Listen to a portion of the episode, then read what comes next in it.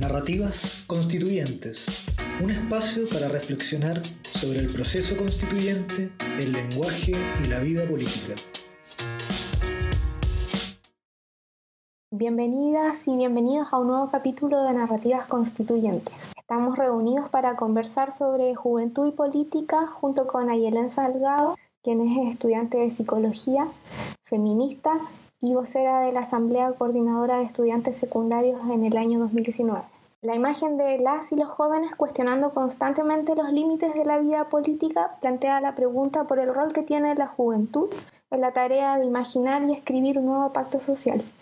Pero en una época de encierro como la que la pandemia obliga, la posibilidad misma de hacer política parece puesta en cuestión. A esto se agregan los problemas ecológicos que cuestionan hasta las posibilidades de imaginar un futuro. ¿Cómo piensas que podemos hacer política cuando pareciera ser que, el, que el mundo ya no nos ofrece un largo porvenir o si lo ofrece, este se visualiza por sobre todo precario? Ya, yo creo que mm, igual es súper complicado, por más que nosotros como estudiantes siempre hemos sido de cierto modo como marginados de la política primeramente institucional y también de la, de la tradicional en general, pero siempre estuvimos haciendo política, como en cualquier espacio en el que, en el que se estuvo, o sea, el salto del torniquete fue un acto totalmente político, las asambleas territoriales que fueron surgiendo no están dentro de la política institucional, pero sí pueden llegar a ver un, un futuro, imaginarse eh, una nueva sociedad yo creo que hasta en los momentos más de crisis, que ahí fueron cuando, se, cuando empezaron a surgir las mayores como contradicciones y, y vivencias como más intensas en las que uno pudo estar con la necesidad, creo yo, de creer en un, en un futuro distinto y ver cómo lo podemos ir creando como estudiantes, como profesores, como de todas las áreas que, que existen en, nuestra, en nuestras vidas y desde todas las áreas en las que están presentes la gente hoy día de, de, de la clase y los compañeros que quieren ver un futuro distinto también.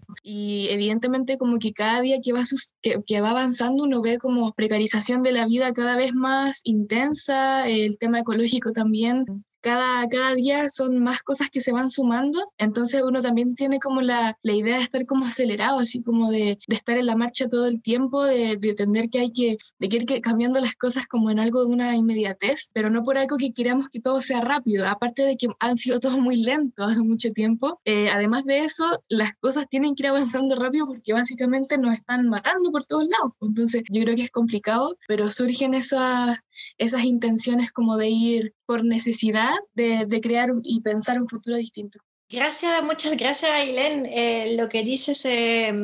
es súper interesante y, y, fuerte, porque cuando dices, eh, bueno, eh, me, fijé en dos cosas. Cuando dices que la, juventud ha quedado marginado de la política, yo que soy media extranjera, cuando yo llegué a Chile pensé lo contrario, pensé Aquí la juventud hace la política, porque mmm, me acuerdo del movimiento estudiantil del 2011, eh, que, que, fue el primer momento en que veía a la gente realmente reunirse, pelear, manifestar. Y eso no ha parado, o sea, siempre ha sido la, la juventud la que ha conseguido, la que ha tenido una eficacia en política. Por ejemplo, el movimiento AFP, no AFP, eso podemos decir que existía antes y no es necesariamente la, la, juventud, pero me da la impresión que es la juventud que le, ha, que le ha dado voz justamente con el salto de torniquete, como si sin la juventud no se pudiera, no se hubiese podido tener una voz política. O sea, quizás está, estoy generalizando, pero eso me, me, llamó la atención. Y también lo otro, cuando dices que um, pensar en otro futuro, eh, yo me pregunto si por el momento, si es pensar en otro futuro o solamente pensar en un futuro, porque, o sea, no logra tener imágenes del, del futuro. Hay, hay mucha, muchas personas jóvenes que dicen, por ejemplo, que no quieren tener hijos porque esos hijos no tendrían un futuro. Um, y yo ahí veo un quiebre muy fuerte. Sí,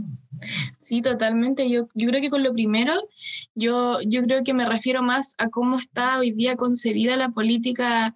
en Chile. Que, o sea, yo creo que eso ha cambiado, ha cambiado yo creo que desde el salto de Toniquete, en verdad, pero hace mucho tiempo que se habla de política como, no, pero es que los cambios reales hay que hacerlos eh, de tal forma y de tal forma es confiando en diputados, es confiando en senadores, es que el voto de la ley no sé cuánto y, y eso ahora como que quedó un poco obsoleto. De hecho, yo pienso que la institucionalidad fue lo que empezó a como explotar todo lo que fue desde el 18 de octubre en adelante. Entonces, eh, a, eso, a eso es lo que yo me refiero con que muchos años quedamos marginados desde la política institucional como la tradicional concebida como por la gran mayoría hace tiempo, pero además de que siempre a los estudiantes como que se les tildó de en cada movilización dentro de, la, dentro de, la, de los medios de comunicación y en mucho, aparte de todo el adultocentrismo que se llevaba y que yo creo que se lleva un poco todavía, es como, no sé, fuerte de que, no sé, intentaban siempre invalidar las demandas de los estudiantes como, no, estos niñitos están puro molestando, les gusta salir a marchar porque pierden clase, o les gusta romper y quemar porque no tienen nada mejor que hacer, entonces se va invalidando como las luchas de los estudiantes y a eso me refiero con que quedan uno marginado de las demandas que son totalmente legítimas en la forma que, que se expresan y que se llevan eh, gritando hace mucho tiempo.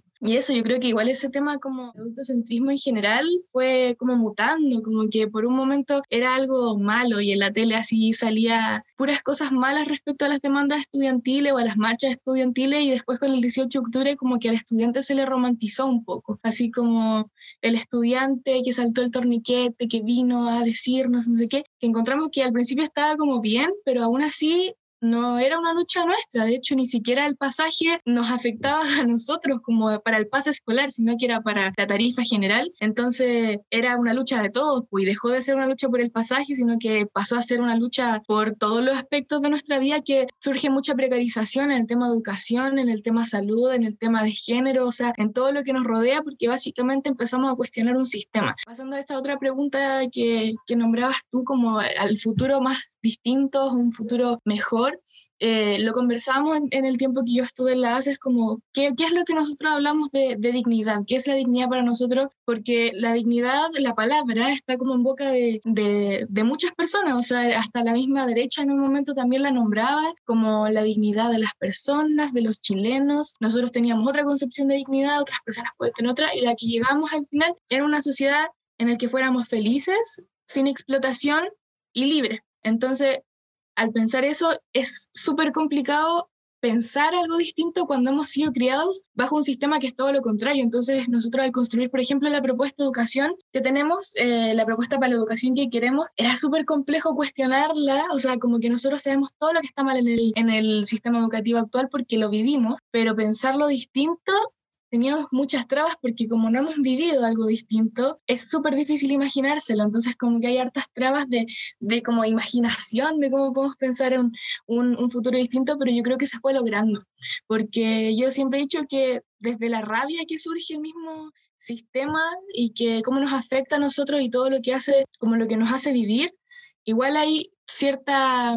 no me gusta tanto la palabra esperanza porque es como esperar algo que no sabe, como medio ambigua, pero sí hay, sí hay amor, yo creo, como por los nuestros y por los que quizás vendrán también, de que se tiene y es una responsabilidad hacer algo por las personas que, que, vienen en camino y creo que gracias a eso, si uno le preguntaba a casi todos nuestros compañeros como por qué tú estás haciendo esto por mis hermanos chicos, eh, por mis sobrinos, por las personas que hoy día son pequeñas y uno quiere ver un futuro mejor para las otras personas y por eso uno está peleando. Hola Yelén, y gracias, bueno, ya te dimos la bienvenida, pero gracias de nuevo por compartir con nosotros. Dijiste un montón de cosas súper interesantes. De hecho, yo había pensado, eh, uno de los temas que me interesaba conversar contigo era precisamente el tema de la dignidad. ¿Qué es exactamente no sé si tu generación, si también hablar de generación es un poco ciútico, pero como la gente de tu edad o la que participó en todo lo que sucedió, ¿qué es exactamente en lo que están pensando cuando hablan de dignidad? Lo digo porque suena para alguien más viejo, mucho más viejo como yo, es extraño, no, lo que, no, no, no la causa, digamos, se entiende, pero esto que puede, puede entenderse como pedir dignidad, que es raro, digamos, ¿no? Como pedir la dignidad, es una, es una situación muy extraña. Y todo lo que ustedes hacen se entiende dentro de ese cuadro, en el fondo es como recuperar. Entonces, lo que quiero preguntar tiene varias caras, tú verás cómo lo quieres conversar. Por un lado está la dignidad, cómo lo ven. Por otro lado, es, tú eres parte de, una, de un movimiento que viene, que empieza antes que tú, ¿no? Tú recibiste de alguna manera, o ustedes recibieron una apuesta, o una aposta y una apuesta y un, y un, proceso que venía ¿no? desde el 2010, antes, antes incluso, son las manifestaciones más claras, y que culmina con el salto de los torniquetes, esto no va a prender, y pum, ¿no? el estallido. Y el estallido, digamos, produce un baño de realidad, digamos, estamos, eh, eh, nos vemos todas las caras eh, tal, tal como somos, lo que nos gusta, lo que no nos gusta, y aparece esta gran idea de la, esta imagen de la dignidad. Y a su vez hay que llevar esto a un discurso que es la constitución. ¿Cuáles son las palabras que tú quieres ver ahí? ¿Cómo se relaciona dignidad con educación? Son varias cosas, pero...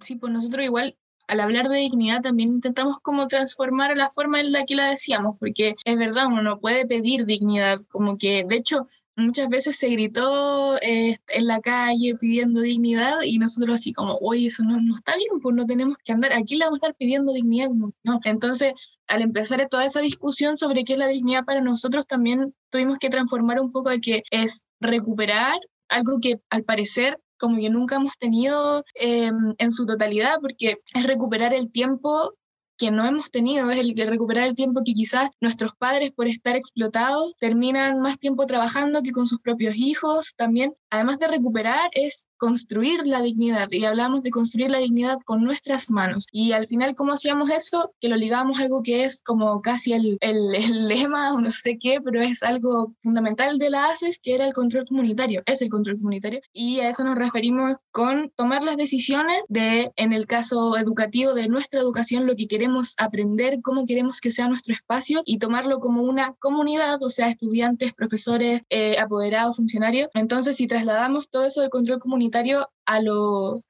fuera de lo educativo, o sea, como en lo más general, es tomar las decisiones de nuestra vida. Y, y, eso para nosotros también es dignidad, o sea, es recuperar el control de nuestras vidas porque hace rato que no lo tenemos, o sea, nuestro tiempo lo controlan otras personas, las platas, eh, la forma en la que vivimos, por donde, o sea, la forma en la que nosotros nacemos, el lugar donde nos criamos depende también, o sea, nos condiciona nuestro futuro. Entonces, pensar en eso también, porque casi todas las discusiones sobre, sobre dignidad nos era más fácil, por ejemplo, trasladarlo a lo estudiantil porque era nuestra área y, por ejemplo, nosotros lo poníamos como que la dignidad podría ser las cosas contrarias a las que ya tenemos aprendidas, como que, no sé, en un momento hablamos de lo valorico.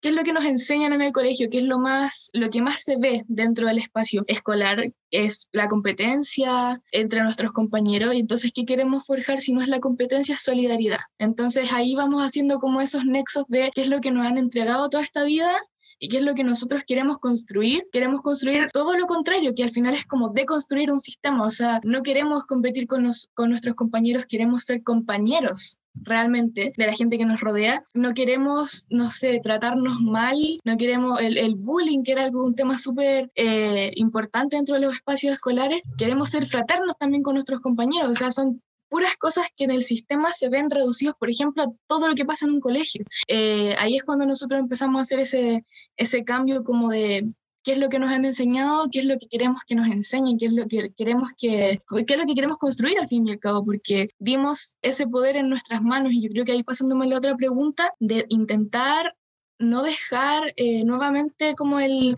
el poder que tenemos o el poder que, que podríamos tener eh, al construir, al movilizarnos, al eh, estar en nuestros territorios y construir con nuestros vecinos y vecinas, ese poder depositarlo en otras personas. Nosotros igual con el proceso hemos sido, o sea, ahora yo no estoy en la ACES porque ya no soy, soy universitaria ya, pero desde el momento en el que, por ejemplo, se pacta el acuerdo por la paz, ahí nosotros fuimos bien críticos respecto a ese acuerdo, que era, y todo lo que ya sabemos, igual ese acuerdo fue criticado en su momento por varias organizaciones sociales como eh, que fue un acuerdo pactado entre cuatro paredes, a espaldas del pueblo, más encima era súper paradójico que esa misma noche habían asesinado a Abel Acuña en la Plaza de la Dignidad, entonces es que ese acuerdo veníamos a decir que no, no era solamente una nueva constitución, sino que era también leyes represivas, era también ley antibarricadas, ley antisaqueo eh, y todas las leyes que hoy día tienen a muchísimos compañeros que siguen presos aún. Entonces, ahí nosotros siempre hemos sido críticos. Aún así, ahora que vemos cómo se ha, se ha constituido lo que va a ser la convención constituyente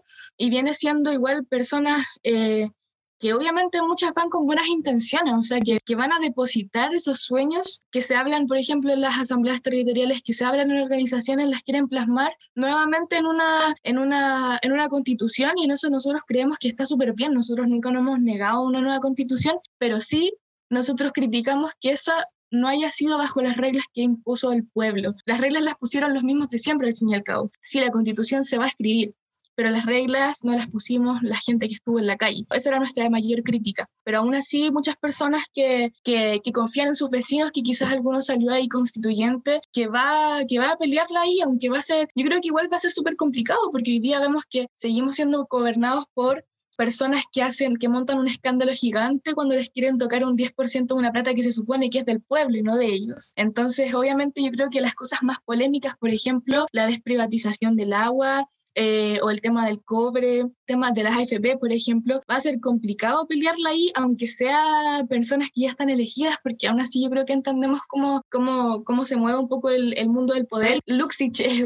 básicamente el dueño de Chile. Entonces yo creo que ahí hay que estar ojo y no pensar que solamente se va a escribir la constitución y la gente que nos quedemos tranquilos, porque yo creo que siempre eh, hay que seguir haciendo presión. Hay, tienen que saber los poderosos que la gente sigue alerta a lo que vaya a suceder y que nosotros no nos vamos a quedar conformes con no sé, pues como que nos quieran hacer tapones con ciertas cosas que se piden en la constituyente, nosotros no estamos de acuerdo y que no, que no se descanse en eso, sino que, que se sepa que la gente está alerta para lo que se, para lo que se ve. Súper, interesante. Eh, tengo otro par de cosas, pero Aicha, no sé, o Amanda. Eh, sí, yo quería hacerte una pregunta porque eh, como me llamó la atención cuando, cuando empezaste, eh, como hiciste una, una distinción que me, que me pareció interesante, que tenía que ver como con, como con la velocidad de los cambios y con el momento en que se producen. Entonces dijiste que, que, que quizás eh, como hay una cuestión de la inmediatez de lo que se está buscando, pero que eso no quiere decir que el cambio tenga que ser, eh, digamos, rápido, sino que más bien es como que, que, el cambio tiene que ocurrir como en el presente, si es que entendí bien. Y, y, al mismo tiempo, también me llamó la atención y creo que esa es como la tensión quizás más difícil, tú misma lo planteaste, como la dificultad de imaginar, de imaginar como un futuro cuando justamente el presente está está como, digamos, eh, ya formado, digamos, por, por, las reglas de un sistema que, que, obliga, digamos, una forma de pensar es, es, es, esa vida. Entonces te quería preguntar por esa, como, ¿dónde ves, digamos, el espacio, la abertura que te permite imaginar un presente distinto? Eh, y, es, y, y dónde se hace ese movimiento que es inmediato de modificación del presente. Yo creo que primero con el tema de la, de la inmediatez, yo creo que sí, sí es como, como tú lo comentáis y aún así yo creo que es, no sé, como que hay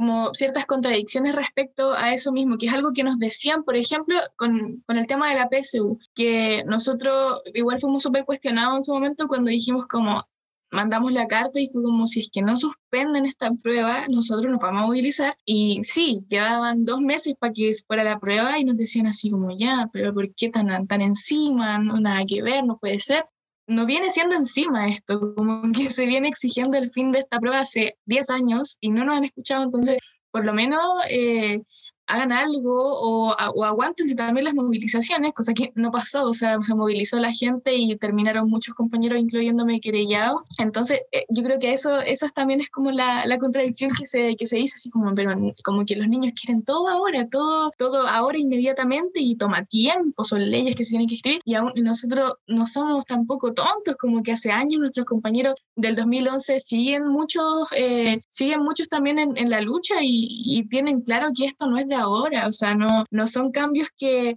que no puedan hacerse pronto. Y después nos decían, sí, se va a acabar la PSU y vino la PDT, que fue lo que tuve que dar yo, que era exactamente lo mismo que la PSU, pero exactamente lo mismo. Y esos son los cambios que ellos hacen, al fin y al cabo, como que le cambian en dos letras la, la prueba, le sacan dos preguntas, le ponen otras dos más y listo, como que esos fueron los cambios. Entonces, siempre nos hace sentido después el decir que sí era la forma de lo que estábamos haciendo, o sea, sí, siempre fue la forma de movilizarnos de esa manera. Eh, y por otro lado, yo creo que esos cambios que se pueden dar en lo más inmediato, yo creo que pueden ser el, en el mismo control comunitario o lo autogestionado también que se puede dar, por ejemplo, en los territorios, que si bien uno hace cosas que lo debería hacer el mismo sistema o debería entregarnos el Estado, pero se hacen como dentro de, espacios más pequeños. Por ejemplo, yo hace más de un año estoy em, participando en una escuelita popular que creamos en, en la Toma Dignidad de la Florida y ahí, eh, por ejemplo, se entiende que la gente vive en condiciones súper precarias, o sea, es, están al lado de una quebrada, eh, que para el aluvión fue súper complicado, eh, pero la gente se ayuda entre ellos, o sea, hay una solidaridad entre las personas, la misma escuelita que entrega una educación distinta, que no es lo mismo que la educación que le van a entregar a esos niños en el colegio, se construye desde una comunidad, se construye de forma solidaria y, y, con una perspectiva de un mundo distinto, de una sociedad distinta, pero, pero yo creo que esos son los cambios que se dan, esos pequeños granitos, que al final yo creo que no son tan granitos como uno dice, porque son, son pequeños pasos yo creo que para ahora, pero para esos niños que uno eh, los ve todas las semanas y ve cómo van como evolucionando mucho en, en la forma que conciben su propio campamento, por ejemplo, eh, son pasos gigantescos yo creo para, para algunos años más, o sea, la lucha que al, empezar a conocerse más, por ejemplo, los vecinos de esa toma, empezar a convivir más en conjunto, hacer em, movilizaciones en conjunto, hacer, no sé, eh, ollas comunes, al conocerse, al mirarse, a hablarse más, se agiliza, por ejemplo, mucho más que se empiezan a movilizar y se organicen mucho mejor por el tema de la vivienda. Y ahí son cambios concretos que uno ve que se construyen por abajo, pero existen existan en, en, lo, material, en lo concreto ahora y no estar dependiendo siempre de lo que va a suceder, que debería ser así como con, con el tema institucional, lo que nos puede entregar o no el, el Estado y, y, los poderosos, pero se puede construir dignidad por, por nuestras manos, al fin y al cabo. Eh, bueno, es que es tan profundo lo que dices que como que quedamos callados. Yo tengo una pregunta de vieja. Eh, es, que um, hablaste antes de, um, o sea, insististe mucho en la lucha de calle y no en la, en la política institucional, pero también hablaste de, de los dueños eh, y, y, en el fondo creo que son como tres temas distintos, la lucha de calle, la institución y después la familia que son dueñas. Y me pregunto si la lucha es contra lo institucional o contra eh, los dueños que impiden que la institu las instituciones cumpla su, cumplan su rol de instituciones. Y te lo pregunto porque me, me fijé que mm, cuando, cuando se movilizaron contra la PCU, hablaron mucho de la, de la desconfianza en, la, en las instituciones eh, y también de generar otros procesos de confianza y otros procesos de representación, pero en el fondo la institución nace de la necesidad de tener una representación.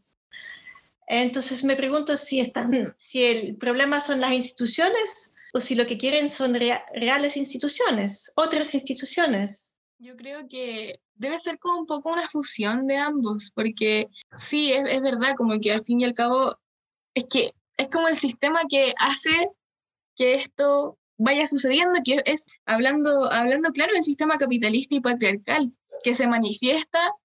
en las instituciones y en cómo estamos gobernados no por un presidente, sino que este presidente, que puede ser todo lo que queramos, es un asesino, es, es, es un maltratador, un torturador, todo, pero aún así, más arriba, sabemos quiénes lo manejan y son personas que no salen en la tele, son personas que son básicamente dueñas de este país. Yo me acuerdo cuando fue el primer conflicto de, del primer retiro del 10%, que hicieron todos los empresarios de este país eh, una carta básicamente diciéndoles a, a, a hoy día los, los, diputados, los senadores, como lo estamos mirando, sabemos lo que están haciendo, nos van a arrepentir. Entonces, eso igual era como, de verdad les, les faltó solamente firmar como atentamente los dueños de Chile. Así era básicamente la carta, fue un descaro total, pero...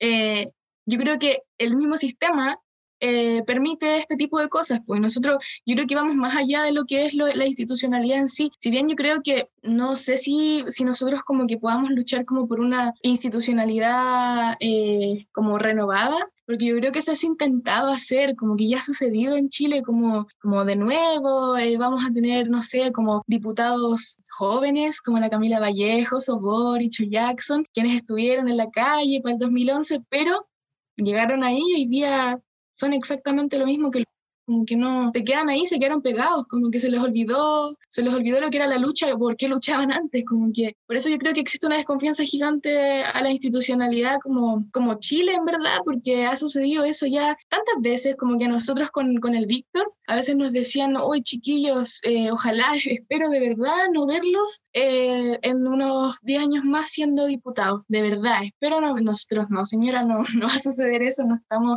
interesados en aquello, pero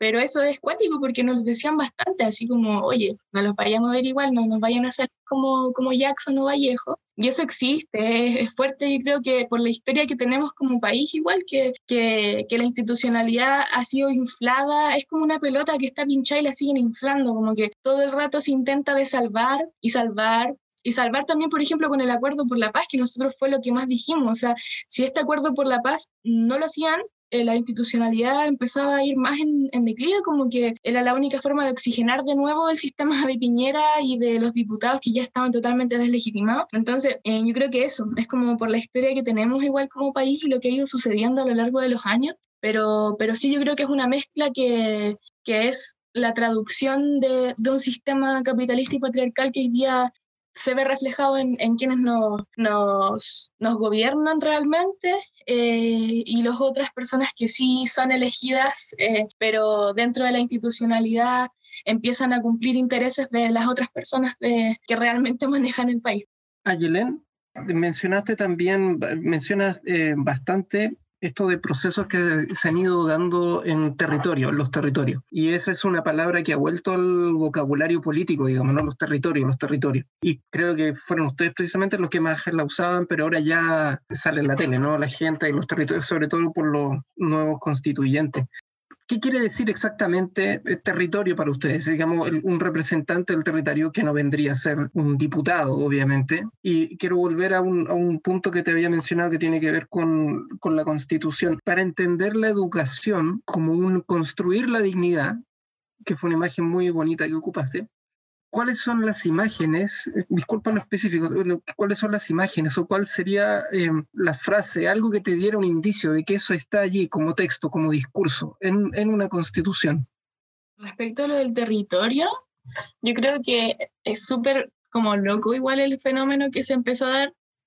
Yo de verdad creo que es del 18 de octubre en adelante, o sea, hace años, yo creo que muchos, muchos años, el tema de los territorios sí fue importante, pero solo en algunos, como que siempre existió, por ejemplo, poblaciones más combativas como Villa Francia, Lo Hermida, que sí eran movilizadas, había organización eh, popular, pero como se dio en el 18 de octubre fue un, un, un boom súper súper cuático y yo creo que surgió de algo tan básico como que se cortó el metro, o sea, la gente evidentemente se empezó a conocer mucho más con sus vecinos por cómo te devolvías, porque no había más, porque no sé, se le empezaron a levantar más ollas comunes, entonces se empiezan a levantar asambleas territoriales, por ejemplo, del metro más cercano o de la plaza más cercana y la gente empezó a, a discutir también de esa, de esa nueva sociedad o de lo que estaba mal, o sea, como por qué se, podemos seguir peleando por tantas cosas. Y también yo creo que el territorio yo creo que se constituye un poco por algo de pertenencia a un lugar en específico, un sector y también por cómo, porque uno lo conoce, porque uno vive ahí, porque uno está presente, porque conoce los conflictos que existen, porque conoce al alcalde y las cosas que han hecho, pero yo creo que lo de la pertenencia igual es, eh, se ha ido como integrando, o sea, como que se empezaron a hacer gritos, por ejemplo, no sé, de la Hermida o gritos de, de la toma de dignidad también, y se genera un sentido de pertenencia súper importante como, como se da también en los liceos, yo encuentro. Pero es distinto porque aquí es como con un sentido de lucha también, o sea, como de lo que se quiere también construir en la misma comuna o parque o villa, población, eh, y yo creo que esa es como, como, una, como una definición yo, yo, yo encuentro, y que se empezó a integrar, yo creo que súper bien y que nos ha servido caleta para, para las discusiones de la gente común y corriente, como que no, discusiones que no son discusiones elevadas, como con conceptos terribles que no entiende la gente, que no entendemos mucho. Entonces, son discusiones de qué queremos, o sea, qué es lo que nos hace feliz. Y eso yo creo que era súper importante y nosotros, nosotros siempre estuvimos de acuerdo con una nueva constitución, sí, eh, bajo las reglas del pueblo, sí, pero aún así como que nosotros veíamos cómo muchas de las discusiones de una nueva sociedad se fueron transformando en peleas por eh, hacemos campaña para la prueba, sacamos constituyente o no. Entonces era como, ese no es el foco. O sea, está bien tener esas discusiones, pero por ejemplo, muchas asambleas territoriales se fueron desinflando y ya están un poco muertas actualmente. Po. Y es fuerte eso, como que eh, lo, lo, importante o lo bonito o lo fuerte que era la, asamblea territorial y cómo se empezaba a desarrollar las discusiones que se tenían se redujeron a algo importante, pero que muchas terminaron tranquilas con el tema. Y con el otro tema sobre la, las imágenes que se pueden ver, yo creo, de dignidad en una nueva constitución, yo creo que es que, que las demandas de la gente realmente se vean reflejadas en un futuro, como que, y que no sean migajas, que yo creo que como los chilenos siempre se han acostumbrado a eso, como que es algo propio, yo creo, como que uno se conforma rápidamente y yo, ojalá que eso no vuelva a pasar, como que eh, yo creo que ese es el miedo de muchas personas que, que, yo creo que lo dejamos todo en la calle o peligramos caleta de cosas, o sea, hasta, puta, algunos la, la libertad de los cabros que hoy día están presos también, o sea, por favor que no vaya a haber un conformismo en las cosas que nos vayan a entregar, sino que nosotros tenemos que seguir peleando hasta retomar el control de nuestras vidas, que eso yo creo que era el foco principal, o sea, no, no, no podemos conformarnos con que le cambien el nombre a las cosas, eso, eso no, como que ya, ya pasó esa etapa, como que ya pasamos esa fase, ya no, no estamos para recibir cualquier cosa, sino que es lo que, lo que nosotros estábamos exigiendo, qué es lo que queremos, qué es lo que nosotros en algún momento discutimos o, hablamos con el vecino o con la persona en la micro, que eso también fue súper loco, que la gente empezó a hablar, como que empezó a mirarse desde el 18 de octubre en adelante y eso no se puede, no se puede olvidar, no podemos olvidar todo lo que pasó, no podemos olvidar a las personas hoy día que están sin ojos por el resto de su vida, a las personas que le quedan años todavía de cárcel y que quizás no van a, no, no, van a salir pronto, van a salir después y eso es súper triste y no podemos olvidar a todas esas personas, a las personas que murieron también, como que yo creo que eso se, se invisibilizó harto, pero, pero yo creo que eso, cuando podamos ver esos cambios reales que la gente exigió y que pensamos, no, no podemos olvidarnos de nuevo, no podemos tener nuevas faltas de memoria como, como la tenemos harto como, como chilenos, yo creo que tenemos una, una, memoria corta, eso no puede pasarnos nuevamente. Yo creo que esa es, esa es una imagen, cuando realmente estemos bien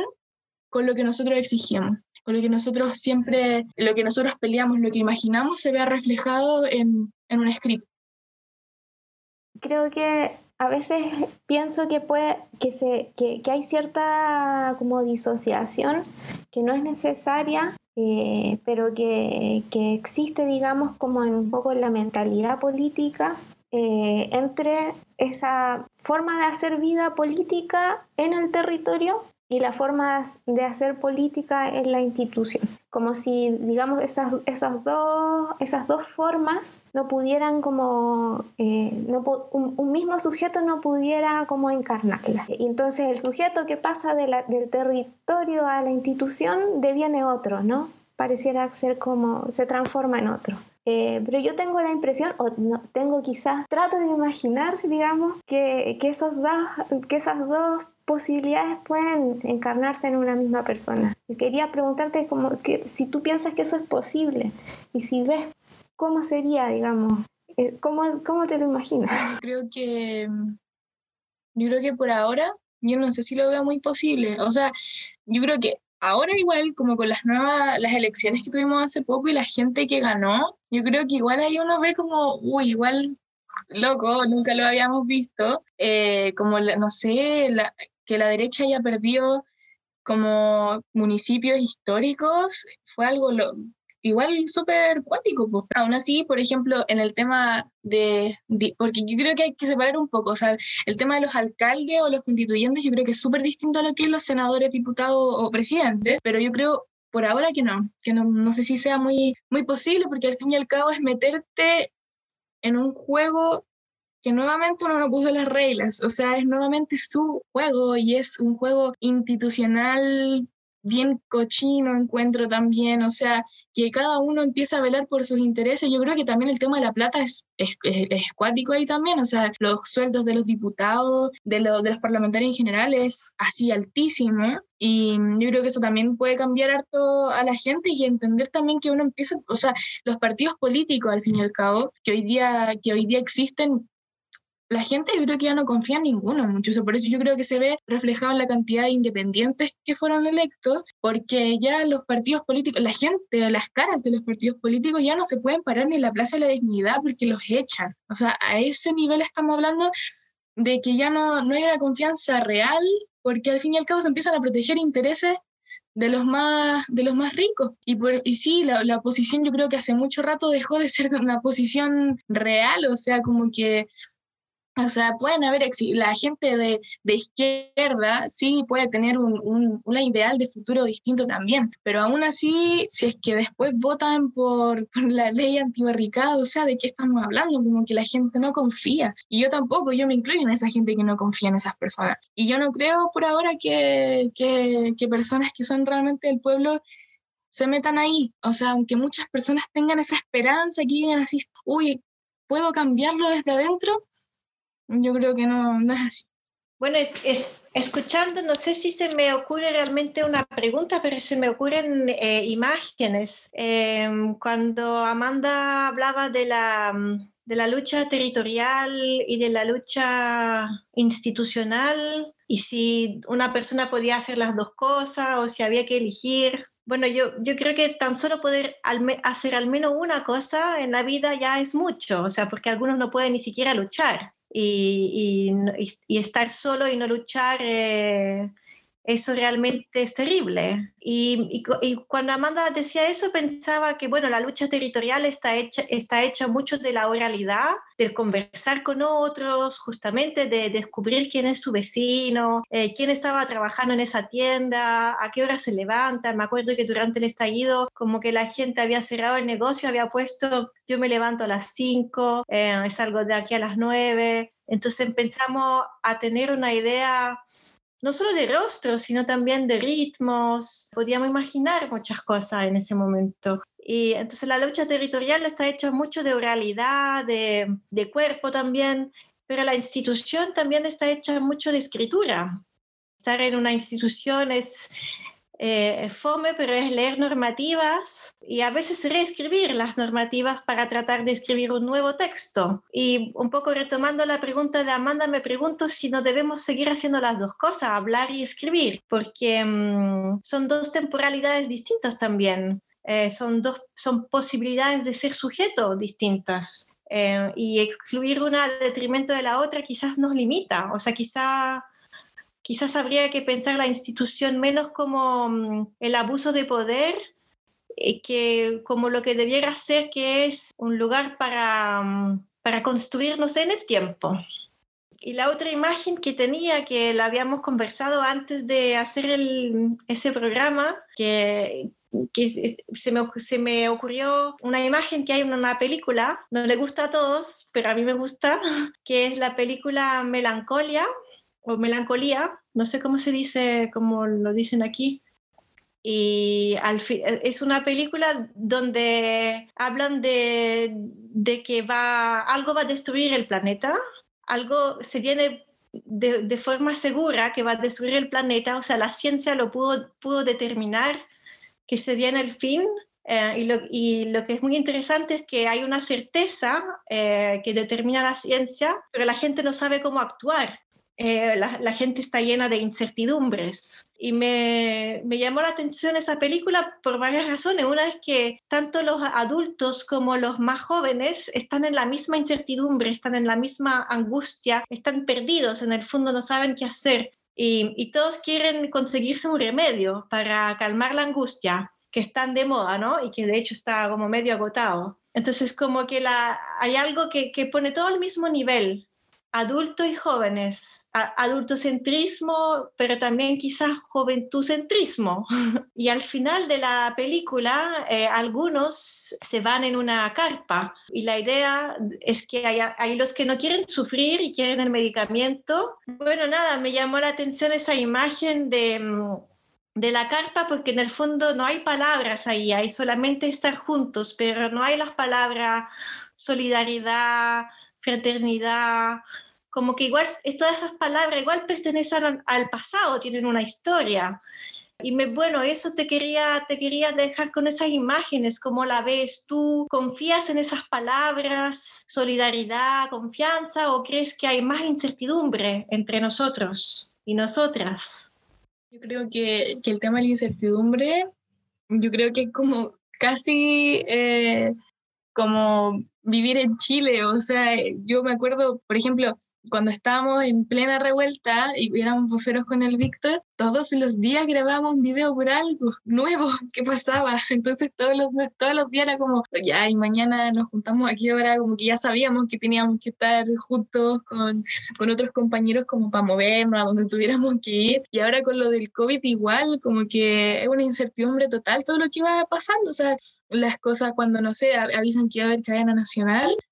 ¿qué va, qué va a pasar ahora? O sea, como que ya vivimos tanto eh, cambios súper no sé, loco. Yo me acuerdo haber llegado a mi casa después del 18 de octubre, como, no, ni siquiera llegué a mi casa, me tuve que ir a la casa de un compañero porque no pude llegar a mi casa. Y, llegar así, uy, ¿qué fue lo que acabamos de vivir? Qué loco todo. Y Piñera sacando los milicos, como que dejó de ser como realista lo que estaba pasando, como que pasó a ser una película. Entonces, yo creo que el tema de la incertidumbre es súper brígido en, en este país y la gente que, que lo gobierna, como que todos los días pueden salir con algo nuevo o algún político dice una estupidez en la tele y es como, no, no puede ser que sigan diciendo la cantidad de cosas que, que hablan, o sea, el tema de levantarse más temprano, el tema de las flores, el tema, o, sea, todas las estupideces que han dicho, básicamente. Eh, y, y, creo que esa incertidumbre es súper, súper cuático de, de, vivirlo como todos los días en este país, eh, por el tema del COVID, por el tema de los políticos, por el tema de los pacos, por, por todo. Eh, y los otros de, de, las palabras, yo creo que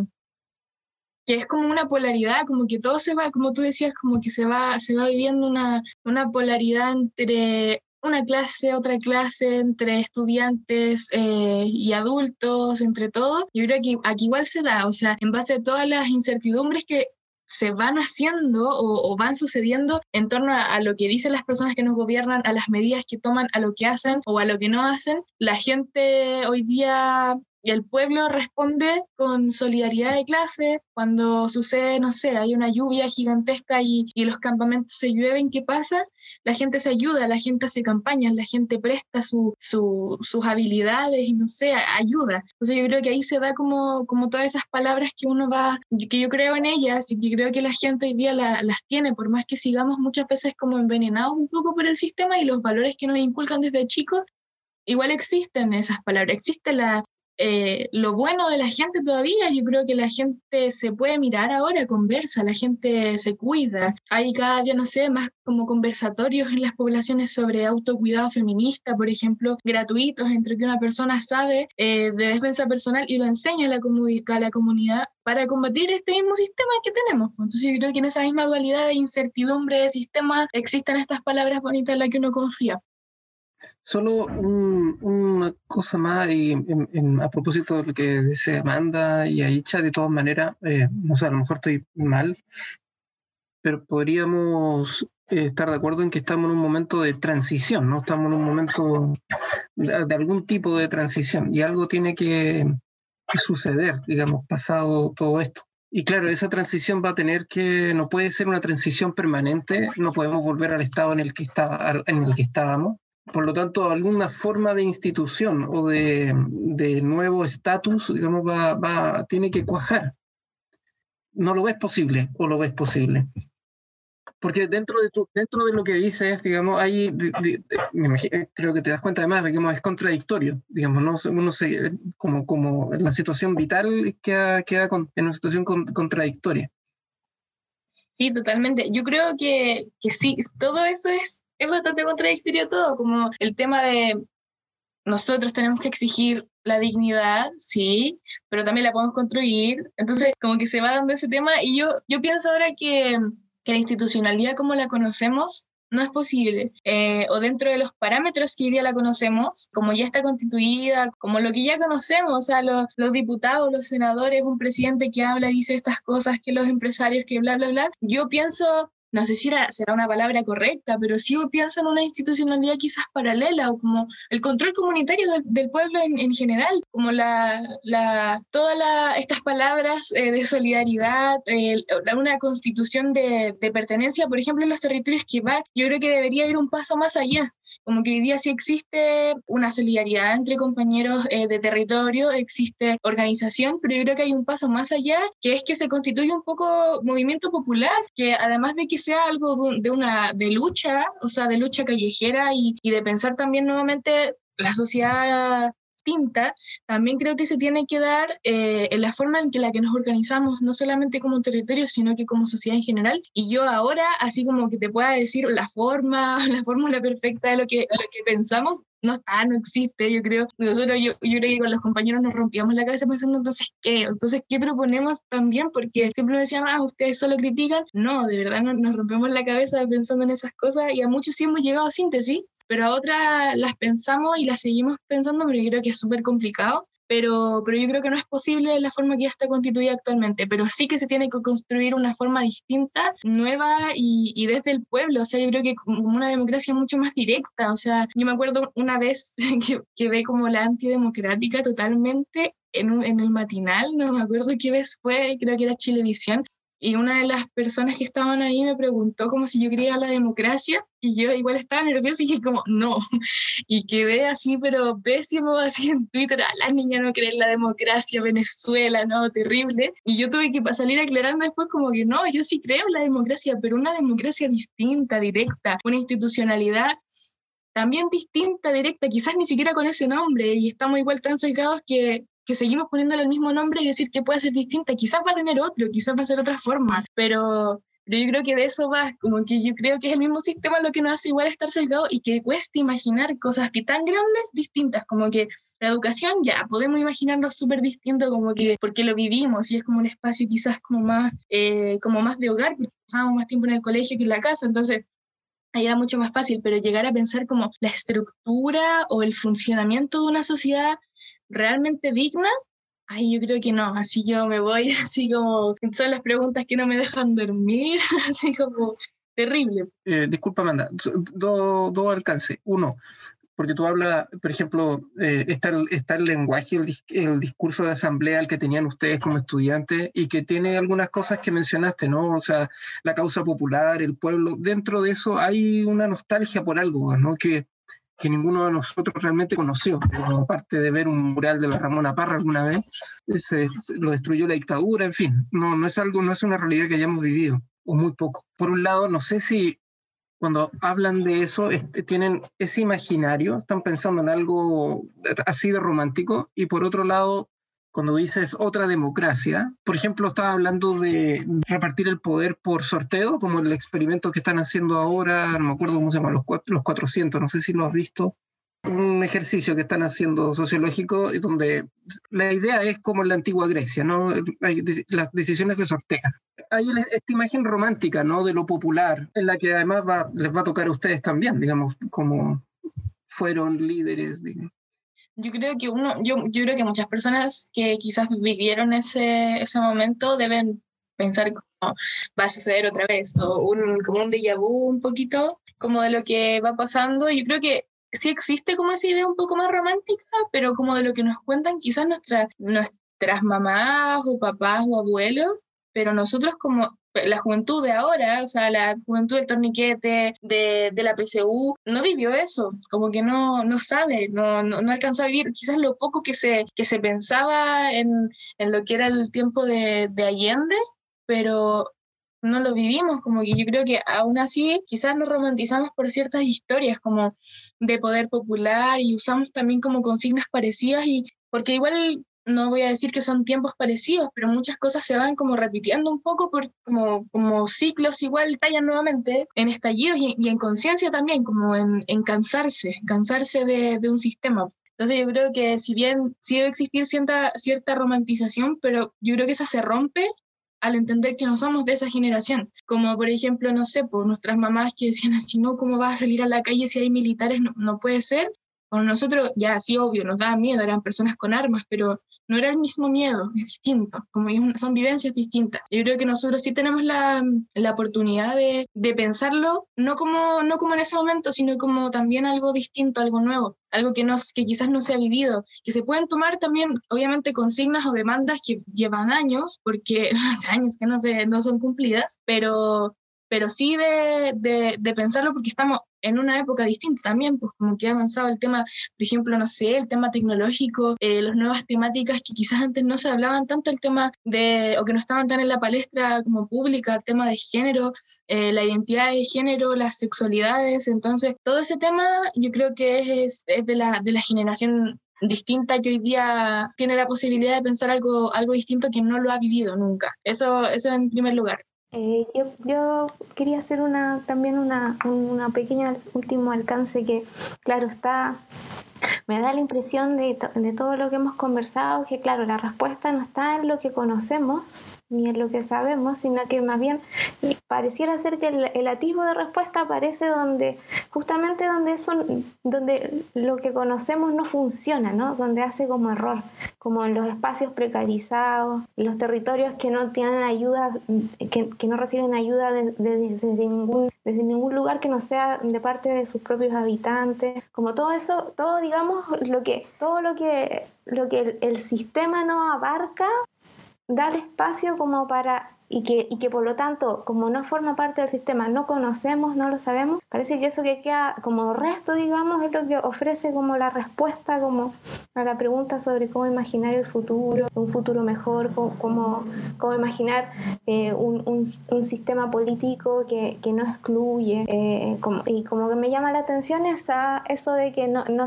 claro, la respuesta, como decía Icha, en la imagen del fin del mundo, no está en lo que sabemos, que es que es la catástrofe, que se acabó todo, eso es lo que sabemos, la respuesta no está ahí, sino que está en el espacio eh, muerto que deja esa noticia, digamos. No sé si te hace sentido, ¿qué piensas de eso? Sí, eh, yo creo que sí me hace sentido, como que al fin y al cabo quizá uno siempre intenta como llenar un poco quizá esos vacíos que van quedando, en lo que está a nuestro alcance también y el, y el pensar y el pensar también en ser consecuente, quizás, como que si uno grita lo que exige, por ejemplo, yo creo que eso pasaba mucho, o sea, como, ¿cómo vas a estar gritando por, por dignidad si no eres buena onda con, no sé, con tu vecino? ¿Cómo, cómo vas a ser tan inconsecuente o, o, doble cara? Como que se, se habló mucho de, de, inconsecuencias o de hipocresía en, el, en, en, el, en todo el periodo de revuelta, por lo que uno hacía o lo que no hacía, si es que ibas a marchar aquí o ibas a marchar allá, entonces yo creo que eso igual es es importante. Y ahora, ah, yo ahí me acordé, ahí está el tipo de democracia, el poder por sorteo. ¿Será la otra pregunta? Yo creo que en, como en temas de, de, pensar otro, otro tipo de, de democracia o, o, de cómo pensamos cómo puede funcionar la sociedad, igual yo creo que va más allá de eso, o sea, como que uno va en una escalada, o sea, como, como cuando uno, no sé, las personas, no sé, como que odian a los pacos y después va subiendo alcalde, intendente, senador, diputado, llegamos presidente, empresario, sistema. Yo creo que ahí, ahí está como, como igual un poco la raíz de lo que nos pasa, como que hoy día la, la democracia que está como está, por el sistema en el que vivimos igual, como que es sistema corrupto, que la democracia ya no, la mayoría le dice una falsa democracia a la que estamos hoy día. Entonces yo creo que es una, hay que, hay que cambiar eso como de raíz básicamente, como que tiene que haber una, una sociedad distinta, una construcción de, sistema distinto, lo que nosotros pensábamos como lo que nosotros nos imaginamos de, de, dignidad, o sea, un sistema sin explotación, y, aquí, y si vamos desglosando eso, o sea, es, es, yo creo que es infinito, como que uno va sacando todo, todo, todo, así desgranando por otros, entonces uno va diciendo, no sé, por ejemplo, todas las personas tengan casa, que todas las personas tengan casa, que es algo que hoy día es una exigencia, y, pero no debería, como que no, no debería ser esa una exigencia. ¿Por qué? ¿Por qué no todas las personas tienen casa? Porque hoy día la gente ya no, no puede ni siquiera quedar de allegados en la casa de sus familiares y ya no tienen otra opción que tomarse un terreno. Entonces, yo creo que si partimos desde ese sistema que nos ha hecho exigir las cosas que hoy día exigimos, como que el agua no sea privado, o sea, son tantas cosas que son como obvias y yo creo que en otros países deben haber mirado así como por las cosas que nosotros exigimos y pasaba, como que habían, no sé, pues, publicaciones de otros países que decían, hoy los niños están reclamando por educación gratuita, porque eso no era gratuito. Yo creo que si vamos ahí como escalando, escalando, escalando, llegamos a, a pensar todo lo que viene desde un sistema distinto, o sea, como si es que un sistema es distinto, si es que el sistema muta de una forma diferente, se construye de una forma diferente, la democracia va a ser, va a ser diferente, eh, la construcción en nuestros tratos, lo valórico, las personas que nazcan van a nacer yo creo que como en una no sé, una, una, sociedad totalmente quizás más libre, o sea, temas que son ahora como mucho más de, de generación quizás, como el, el tema feminista y, y, el tema de la comunidad LGBTIQ, también va a ser súper como cambio o va a dejar de ser súper tabú, yo creo que en el futuro. Entonces, eso yo creo que como ir escalando ese mismo sistema hasta llegar como a esas raíces, yo creo, de, de por qué hoy día tenemos que pensar en otra democracia o porque hoy día tenemos que pensar en otra forma de, educación, es, es donde tenemos que llegar para poder hacer esos cambios y imaginarnos los mejor también. Y muchas gracias, estuvo súper buena la conversación. Gracias a ustedes, estuvo bacán. Bueno, con esto cerramos el programa, eh, esperamos eh, encontrarnos en alguna futura ocasión quizás para seguir conversando y a los auditores también que que también esperamos tenerlos para un próximo capítulo de Narrativas Constituyentes.